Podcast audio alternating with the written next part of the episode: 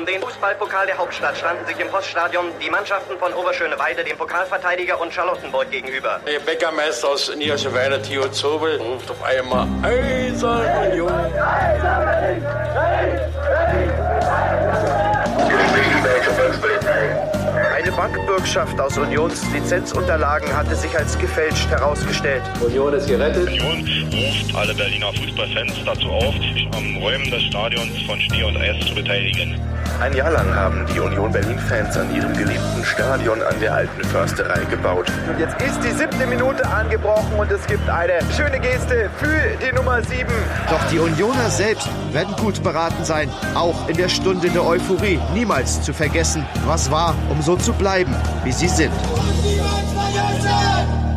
Herzlich willkommen zur neuen Episode unseres Union-Geschichtspodcasts und niemals vergessen, in dem wir alle zwei Wochen abwechselnd eine Geschichte aus der Geschichte des ersten FC Union Berlin erzählen.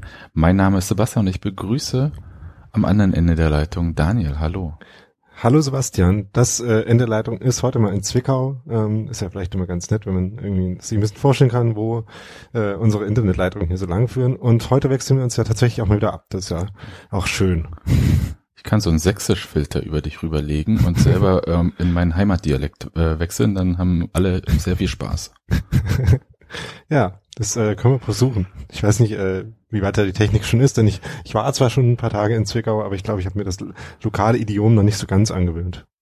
Ach, da lassen wir ein bisschen Machine Learning drüber laufen. schon. Nein, aber äh, bevor das hier albern wird, Daniel, ja, muss ich dir bevor. natürlich die wichtige Frage, bevor, muss ich dir natürlich die wichtige Frage stellen. In der letzten Folge habe ich dir eine Geschichte erzählt. Erinnerst du dich noch, was ich dir erzählt habe? Tatsächlich. Ähm, du hast mir von Klaus Korn erzählt und äh, einem Spiel zwischen dem ersten FC Union und dem BFC Dynamo, das letztlich äh, die Karriere von Klaus Korn bei Union und im Leistungssport beendet hat. Aber es war natürlich nicht das Spiel, sondern die DDR-Institutionen, die äh, ihn gesperrt und ausgeschlossen äh, haben, dafür angeblich oder tatsächlich äh, BFC-Spieler beleidigt zu haben. Ja, eine sehr drastische Strafe, selbst wenn das alles so war. Genau. Ich bin sehr gespannt, was du uns heute erzählen wirst. Dann leg mal los. Es geht heute äh, auch um das, äh, das Ende einer Union-Spielerkarriere, auch um den Anfang und darum, dass die beide gar nicht so weit auseinander lagen, nämlich eigentlich nur so sechs Tage. Und äh, wir gehen mal wieder in die frühen 90er. Die ja, äh, Vom Chaos-Faktor hätte ich das erwartet. Ja, ja. ein ergiebiger äh, ja, Fundus für äh, chaotische Geschichten sind. Ähm, und wir haben ja vor ein paar Wochen schon äh, über die Saison äh, 1990, 91 geredet ähm, in der sich Union eben nicht ganz für die zweite Bundesliga qualifizieren muss, äh, konnte und deswegen dann äh, in der folgenden Saison 1991, 92 in der äh, drittklassigen Oberliga, der NOFV Oberliga gespielt hat. Und äh, genau in dieser Saison und in dieser Liga ereignete sich dann halt auch die Geschichte, die ich dir heute erzählen will. Hast du denn Erinnerung an die Saison 91, 92? Überhaupt nicht. Das ist ungefähr, ich würde sagen, ein, zwei Jahre, bevor ich mein erstes Unionsspiel bewusst gesehen habe. Naja. Aber ansonsten ja, die 90er waren ein steter Quell der Freude. Dann erzähle ich jetzt äh, mal ganz kurz, äh, in welcher Liga Union eigentlich gespielt hat, weil das dann nachher auch gar nicht mehr so eine große Rolle spielen wird. Äh, äh entweder was es für eine Liga war, noch wie es eigentlich sportlich ausging. Ähm, es gab eben diese NOFV Oberliga, da gab es drei Staffeln von. Äh, merkwürdigerweise gab es eigentlich genug Mannschaften in Berlin, um eine Staffel alleine schon zu füllen. Aber Berlin wurde komischerweise aufgeteilt äh, in die Nordstaffel und irgendwie die Nordoststaffel oder sowas äh, dieser NOFV Oberliga, so dass es irgendwie da 20 Vereine gab und 20 Mannschaften auch in den jeweiligen Oberligen spielten, äh, aber trotzdem nur die Hälfte der Berliner Mannschaften in der einen und die andere in der anderen spielte und Union so auch äh, eine relativ leichte Staffel hatte mit äh, vielen gar nicht so namhaften Gegnern. Ähm, der ehemalige BFC Dynamo in diesem äh, zu der Zeit äh, und dann zukünftige auch wieder äh, hat irgendwie die andere Staffel gewonnen und Union mit ziemlich großem Vorsprung vor Magdeburg seine eigene hat irgendwie 100 Tore geschossen und am Ende viele Punkte Vorsprung gehabt und sich für die Aufstiegsrelegation zur zweiten Bundesliga qualifiziert, in der man dann äh, gescheitert ist in, am äh, BFC Dynamo und an Wolfsburg. FC Berlin hießen die damals, ne? Da. Ja, genau. Hatte ich ja zwischendurch gesagt, oder? Äh, falls ich das nicht gesagt habe, das wollte ich eigentlich gerade sagen, dass sie äh, ein paar Jahre lang FC Berlin hießen. Eigentlich ist es aber auch gar nicht so das Thema heute, äh, wie das sportlich ausging, sondern eine äh, lustige, eigentlich und gar doch äh, im, auch gar nicht so tragische Geschichte, die sich da halt zwischendurch ereignet hat. Äh, denn ich bin ähm, auf einen Spieler gestoßen, äh, der Laszlo Bodnar heißt. Ach was. Und Ah ja, okay. Ähm, verbindest du mit Laszlo Bodnar etwa was? Oder, Überhaupt äh, nichts, deswegen bin ich so. Genau. Äh, Der ist nämlich im März äh, zur Union diese gekommen, also im März 1992.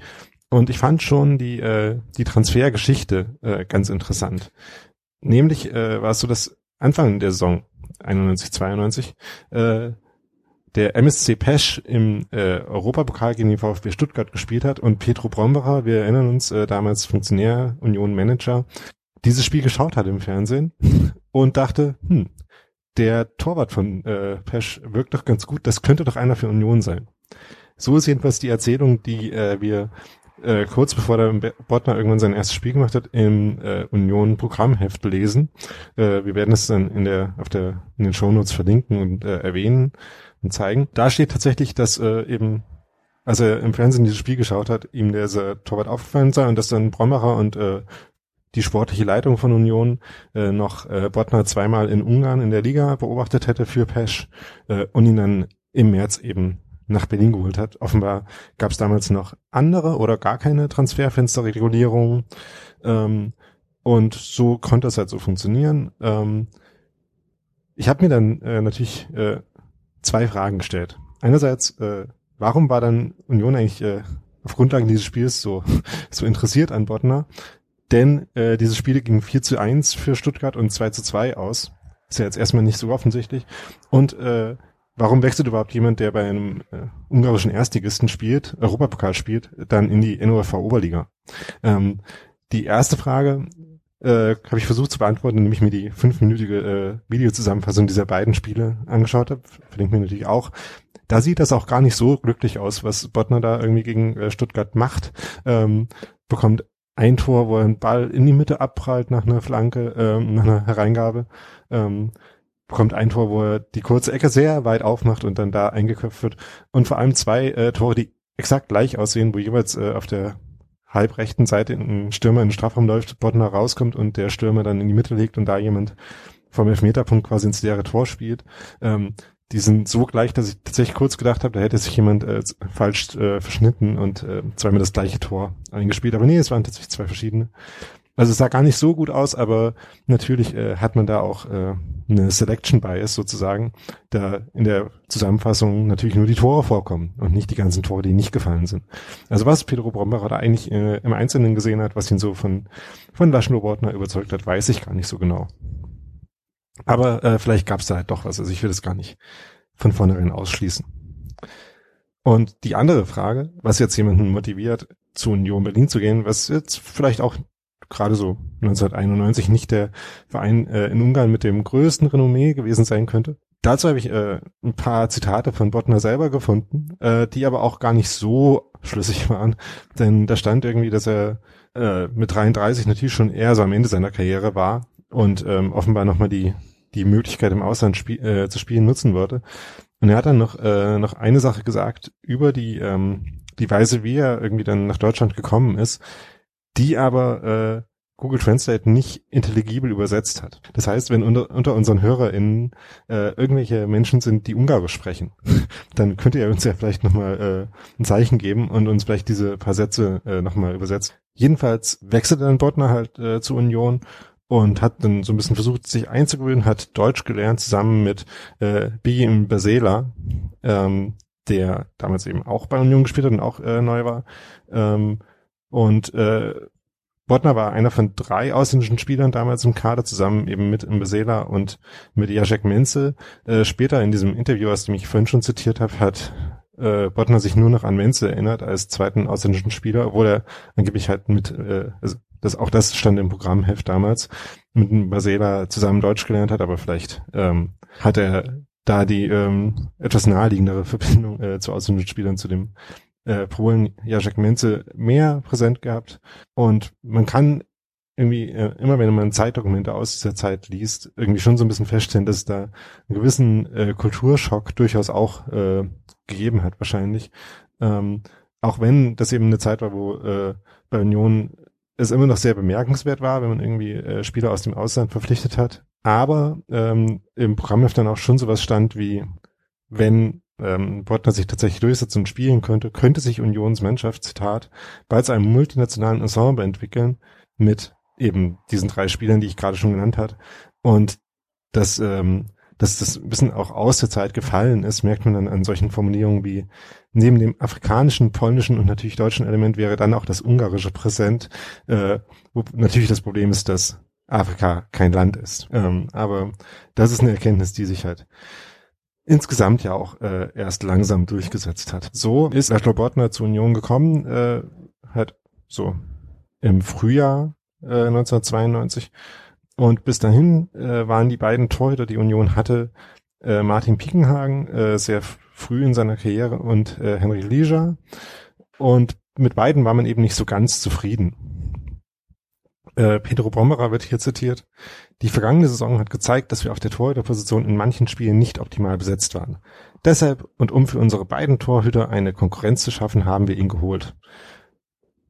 Ähm, Wortner sei halt ein erfahrener Mann und ähm, hatte tatsächlich auch schon eine ganz, äh, ganz gute Karriere. Da sage sag ich gleich noch mal ein bisschen was zu.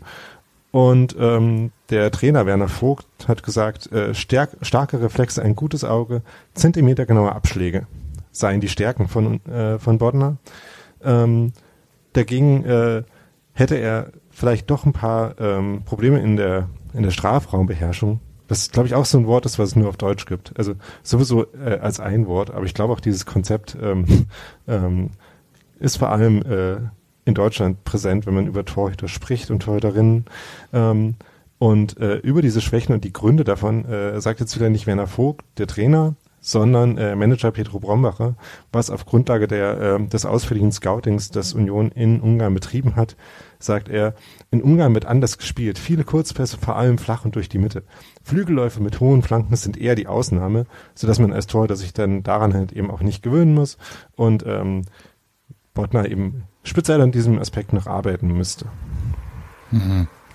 Das klingt für mich schon ein bisschen entschuldigend vorneweg. Äh, ja, ähm, die Erwartungen sind da sehr gemischt, sage ich mal. Also äh, wir holen noch einen erfahrenen Mann, aber so richtig sicher, äh, dass wir, äh, dass er uns jetzt äh, direkt helfen wird, sind wir uns auch nicht. Ähm, und tatsächlich äh, war mir aber eben auch von den äh, Lösungen, die man bis jetzt hatte, nicht so richtig überzeugt. Am Anfang der Saison stand Lisa im, im Tor, dann hat im November erstmal Piekenhagen äh, quasi die, die Nummer eins Position übernommen bis März. Und äh, das wechselte sich dann auch weiter ab. Äh, das äh, war quasi die erste Ausgabe der Torhüterrotation bei Union, die ja dann äh, auch später nicht so gut funktioniert hat. Ähm, und interessanterweise eben selbst in Relegationsspielen standen ständig andere Keeper im Tor. Aber auch Laszlo Bortner hatte dann eben seine Stunde. Nämlich im März hat er dann tatsächlich zweimal für Union gespielt. Und seine ganze Union-Karriere ähm, bestand eben aus diesen zwei Spielen und dauerte dann äh, sozusagen nur sechs Tage. Denn das erste Spiel von Laszlo Bortner war am 15. März 1992 ein 3 zu 0 zu Hause gegen FC Anhalt Dessau. Und schon sechs Tage später äh, hat man in Cottbus gespielt ähm, und hat dort 2 zu 2 gespielt. Da hat Laszlo Bortner auch eine gelbe Karte bekommen. Und das war dann auch schon das letzte Spiel, was er für Union gemacht hat. War er so schlecht dann gegen Cottbus? Also gegen Dessau kann es ja jetzt nicht so schlimm gewesen sein, wenn sie kein Gegentor kassiert haben. Also es wird nicht, äh, es gibt keine äh, wirklichen Anzeichen dafür, ähm, dass da was Eklatantes passiert ist. Aber da, äh, da, es, da ich auch nichts von der Verletzung gelesen habe und er eben nur eine gelbe Karte und keine rote bekommen hat, muss es dann eben doch an der Leistung äh, irgendwie gelegen haben. Also ähm, ich habe da leider nichts Definitives zu gefunden, ähm, aber das ist der Eindruck, der sich auf jeden Fall aufdrängt. Vielleicht lag es aber auch an was anderem, noch so ein bisschen dass er dann nicht mehr gespielt hat. Denn in demselben äh, Programmhefteintrag, den ich gerade schon zitiert hat, der übrigens aus dem Programmheft für das Spiel gegen Dessau, also das erste von äh, Laszlo Bodner für Union ist, ähm, in diesem Artikel steht noch was ganz Interessantes, was, glaube ich, auch der Grund war, warum ich äh, mich entschlossen habe, äh, mich mal Laszlo Bodner zu äh, widmen. Denn da steht, dass ein in seinem Vertrag ein Maximalgewicht festgeschrieben gewesen sei. Ach was. Die Tuscheklausel. Nein. Genau, nur dass das halt in Tuschesverträgen offenbar nicht drin gestanden hat. Okay. das nicht äh, nicht Nein. bei Union, äh, sondern nur in Cottbus vielleicht. Nein, Oder in Quatsch. ungeschriebenen, Nein. in ungeschriebenen Gesetzen von Ede Geier. Ja, also das stand natürlich bei, ich wollte es nur so sagen. Ja, Tusche weiß ja, wie du das meinen. Ja. ähm, nee, aber da steht tatsächlich, dass äh, 85 Kilo als Maximalgewicht äh, für Bodner vertraglich festgehalten gewesen sei. Offenbar, weil man sich da nicht so sicher war. Und da steht auch, dass er sich an das äh, schwere Training in Deutschland erst noch gewöhnen müsste, genauso wie an die Flanken. Und dass er aber dann auch schon sechs Kilo abgenommen hätte und das dann also erstmal gut aussähe. Ich habe mich dann gefragt, ob das wirklich ähm, so ganz stimmen kann, denn äh, da steht, äh, wenn er diese 85 Kilo eben nicht einhalten würde, würde er eben auch nicht spielen dürfen. Und da habe ich mich gefragt, das kommt mir nicht so ganz plausibel vor, denn wenn das der einzige, die einzige Konsequenz daraus ist, dass er eben dieses Maximalgewicht reißt, sozusagen, dann kann man ihn ja auch einfach nicht aufstellen. Ne? Ähm, das muss man ja eigentlich nicht in einem Vertrag festhalten. Also wenn das da wirklich drin stand ähm, und da das ja ähm, was ist, was, wo die äh, Verantwortlichen von Union durchaus hätten widersprechen können, also irgendwas könnte das schon gewesen sein, ähm, dann würde ich, glaube ich, fast davon ausgehen, dass da auch noch äh, eine andere Folge von definiert worden sein ja, müsste. wahrscheinlich kein oder? Geld. Äh, genau. So die, äh, würde ich jetzt sagen, naheliegende Variante. Interessante Zeiten damals, ehrlich gesagt, dass man in Programmheften, die ja damals vom Verein herausgegeben wurden, ähm, Vertragsdetails auch behandelt wurden. Ja, das, äh, wir haben ja schon mit dem Chaos der frühen 90er angefangen. Ähm, ich weiß nicht, ob es äh, ähm, äh, ein fehlendes Bewusstsein dafür, äh, wie brisant sowas vielleicht auch sein kann, äh, ist. Oder ob man sich einfach da überhaupt keine Gedanken drüber gemacht hat. Jedenfalls ähm, fand ich auch sehr interessant, dass das da so drin stand ähm, und auch unwidersprochen war und äh, deswegen auch tradiert wurde. Ähm, ich hatte bei meinen äh, Recherchen natürlich auch die immer beliebte Seite, immer Unioner bemüht und äh, auch mit den Leuten, die dahinter stehen, nochmal Kontakt gehabt. Da wurde darauf äh, äh, hingewiesen, dass vielleicht auch in der Presse äh, schon berichtet worden war, aber das konnte ich leider nicht finden. Also es ist nicht ganz sicher, dass es wirklich so war und ich konnte ähm, keine Erwähnung von diesem äh, Maximalgewicht in den Berliner Medien finden und weiß deswegen auch nicht, ob das vielleicht schon vorher in der Zeitung stand oder vielleicht auch erst danach. Das äh, wäre natürlich auch möglich, dass äh, wenn das sowieso schon bekannt geworden sei, dass man das dann irgendwie nochmal versucht zu erklären und vielleicht ein bisschen positiv zu framen, eben mit den sechs äh, Kilo, die er ja schon abgenommen hat, der Laszlo Bortner. Aber wie gesagt, das war eigentlich dann auch schon das Ende von äh, Laszlo Bortners Union-Karriere. Ähm, aber es wäre mir jetzt doch noch ein Anliegen, äh, nicht damit aufzuhören, äh, mit dieser etwas äh, skurrilen und kuriosen und auch gar nicht so sportlich äh, hochwertigen Zeit von äh, Bottner bei Union. Denn er hat eben durchaus eine illustre Karriere gehabt. Äh, in einem Beitrag neulich zu seinem 60. Geburtstag, der äh, dieses Jahr stattgefunden hat, ähm, wurde dieses Jahr 60 Laschubonner, in dem Zusammenhang nochmal äh, herzliche Gratulationen, ähm, wo er durchaus äh, die Rede von ihm als einer Baranja-Legende nach der Region, äh, von in der MSC Pes äh, äh, spielt und liegt. Und ähm, er hat eben mit diesem Verein äh, durchaus große Erfolge gefeiert. Äh, wurde ungarischer Pokalsieger 1990. Ähm, auch da wäre es nochmal interessant von Leuten zu hören, die, ähm, die Ungarisch sprechen, denn da gibt es ein sehr schönes Kabinenvideo, in dem ein äh, ähm, ähm, mit zeittypischem Bart ähm, ausstaffierter äh, Laszlo Bodner ähm, sich über diesen äh, diesen Sieg freut. Äh, was er da genau sagt, ähm, wäre auch toll, das äh, noch vielleicht zu erfahren. Zeittypischer Bart, darf ich dich ganz kurz unterbrechen? Ja. Ich habe ein Foto vor mir. Er sieht aus wie der junge Lech Walesa. Ähm, also er hätte auch ohne Probleme bei der Solidarność damals mitmachen können. Genau.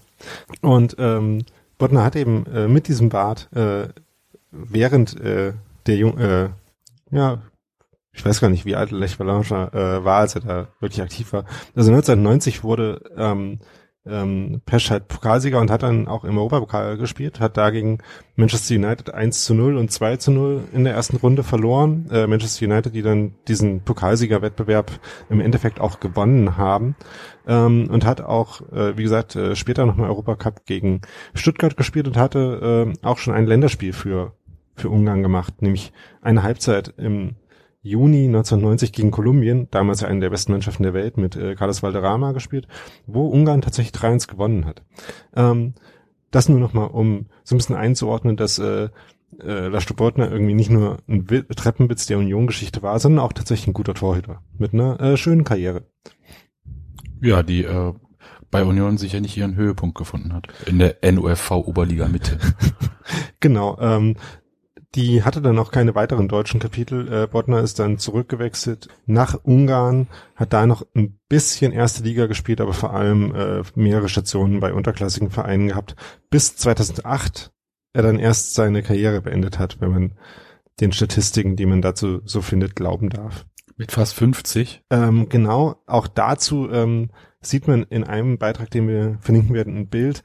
Das sah dann schon eher so nach Kreisliga äh, in Ungarn aus. Ich habe jetzt nicht genau gefunden, bei äh, in welcher Liga ähm, so Vereine wie Pellet SE äh, spielen, aber wenn man vielleicht, äh, wenn wir Hörer und Hörerinnen haben, die so äh, in so so ähm, Grassroots Football aktiv sind. Auf Ungarisch. Äh, genau.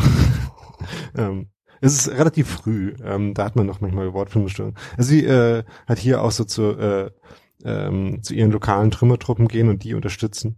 Dann kennt man vielleicht das Phänomen, dass es äh, einen Veteranen-Torhüter gibt, den man immer noch mal reaktiviert, wenn, wenn es irgendwie notwendig ist und äh, der vielleicht noch ein bisschen unbeweglicher ist als zu den Zeiten, wo er äh, Vertra äh, maximale Gewichte in seinen Verträgen definiert bekommen hat.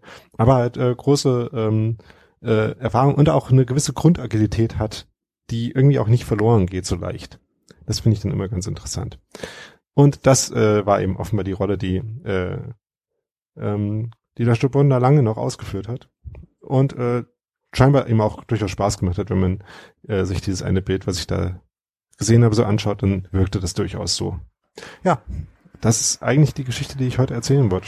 Ein ehemaliger Nationaltorhüter aus Ungarn, den man holt, zweimal einsetzt, eine Gewichtsklausel in den Vertrag setzt und der wieder verschwindet. Genau, und dann keinen Kontakt zur Union mehr hatte. Auch das hat er da gesagt. Aber immerhin halt so äh, Eindruck hinterlassen hat, dass ähm, als Union aufgestiegen ist in die erste Bundesliga in diesem Jahr, äh, einer ungarischen Zeitung es nochmal ein Artikel wert war, zu erklären, dass was Union so für ein Verein ist und dass sie eben auch einmal eine ungarische äh, Legende für sich spielen hatten. Wenn es auch nur für zwei Spiele gegen Dessau und Cottbus. Anhalt Dessau. Das ist auch so ein Verein, habe ich Union nie gegen spielen sehen. Bin ich auch gar nicht so traurig drüber. Okay, äh, Daniel, äh, vielen Dank. Das ist äh, wirklich eine Episode, die kannte ich gar nicht. Und vor allem muss ich nochmal sagen, dass man auch den jungen Martin Piekenhagen dann nichts zugetraut hatte und gleichzeitig dem äh, Sohn, ja, Henrik Lieser war ja, Lisa war ja Sohn des DDR-Nationaltorhüters, ähm, der auch nichts zugetraute. Ja, spannende Zeiten bei Union damals auf jeden Fall. Vor allem, wenn genau. man sieht, was Henrik Piekenhagen, zu, äh, Martin Piekenhagen, ähm, da danach für eine Karriere gemacht hat. Ja, wobei die ja auch Umwege hatte, ähm, die Karriere von Martin Piekenhagen, äh, der, nachdem Union an der äh, Lizenz gescheitert ist, zu äh, TB gewechselt ist, dort dann äh, durchaus äh, keine so gute Zeit hat und dann erst später in Rostock äh, unter Frank Pagelsdorf nochmal eine wirklich gute Karriere hatte. Genau. Okay, vielen, vielen Dank für diese Geschichte. Und ich bin sehr, sehr gespannt, ob wir Leute bei uns in der Hörerschaft haben, die des Ungarischen mächtiger sind als Google Translate und uns noch ein bisschen mehr erzählen können und das hoffentlich in den Kommentaren machen werden. Und deswegen werde ich einfach mal überleiten, wo ihr das machen könnt. Und zwar auf unserer Website und minus niemals minus vergessen minus podcast.de könnt ihr kommentieren und auch nochmal die Links finden, die Daniel dorthin setzt äh, zu den Videos. Gucke ich mir nachher unbedingt an, bin ich sehr äh, interessiert. Und ihr könnt uns natürlich auch Feedback geben über Twitter. Unser Twitter-Account vom Podcast und niemals vergessen heißt UNV-Podcast. Oder ihr könnt auch Daniel und mir direkt bei Twitter schreiben. Ich bin at saumselig, Daniel at da-rosbach. Und Ihr könnt uns natürlich auch Rezensionen sch schreiben, darüber freue ich mich, bin ich vorhin äh, durchgeswiped mal, auch sehr schön, äh, und zwar bei iTunes oder Apple Podcasts, wie auch immer das jetzt gerade heißt, ähm, oder panoptikum.io oder auf einer Podcast-Plattform eurer Wahl. Ihr könnt uns bei Spotify abonnieren, überall, ihr könnt uns bewerten, überall. Wir freuen uns auf jeden Fall. Und wenn ihr uns trefft, freuen wir uns auch, wenn ihr uns äh, direktes Feedback gebt. Und vielleicht haben wir dann auch wieder neue Sticker dabei, demnächst genau. im Stadion. Habe ich alles äh, richtig aufgezählt, Daniel? Das war ein ordnungsgemäßer Feedback-Hinweis-Blog. Das Ah. ist äh, so okay. Dankeschön. Und ähm, ja, Daniel, dann bin ich sehr gespannt. Nein, ich bin nicht sehr gespannt. Ich weiß schon, was ich dir in zwei Wochen erzählen werde. Und ich bin aber sehr gespannt, wie du darauf reagieren wirst. Das wird eine tolle Folge.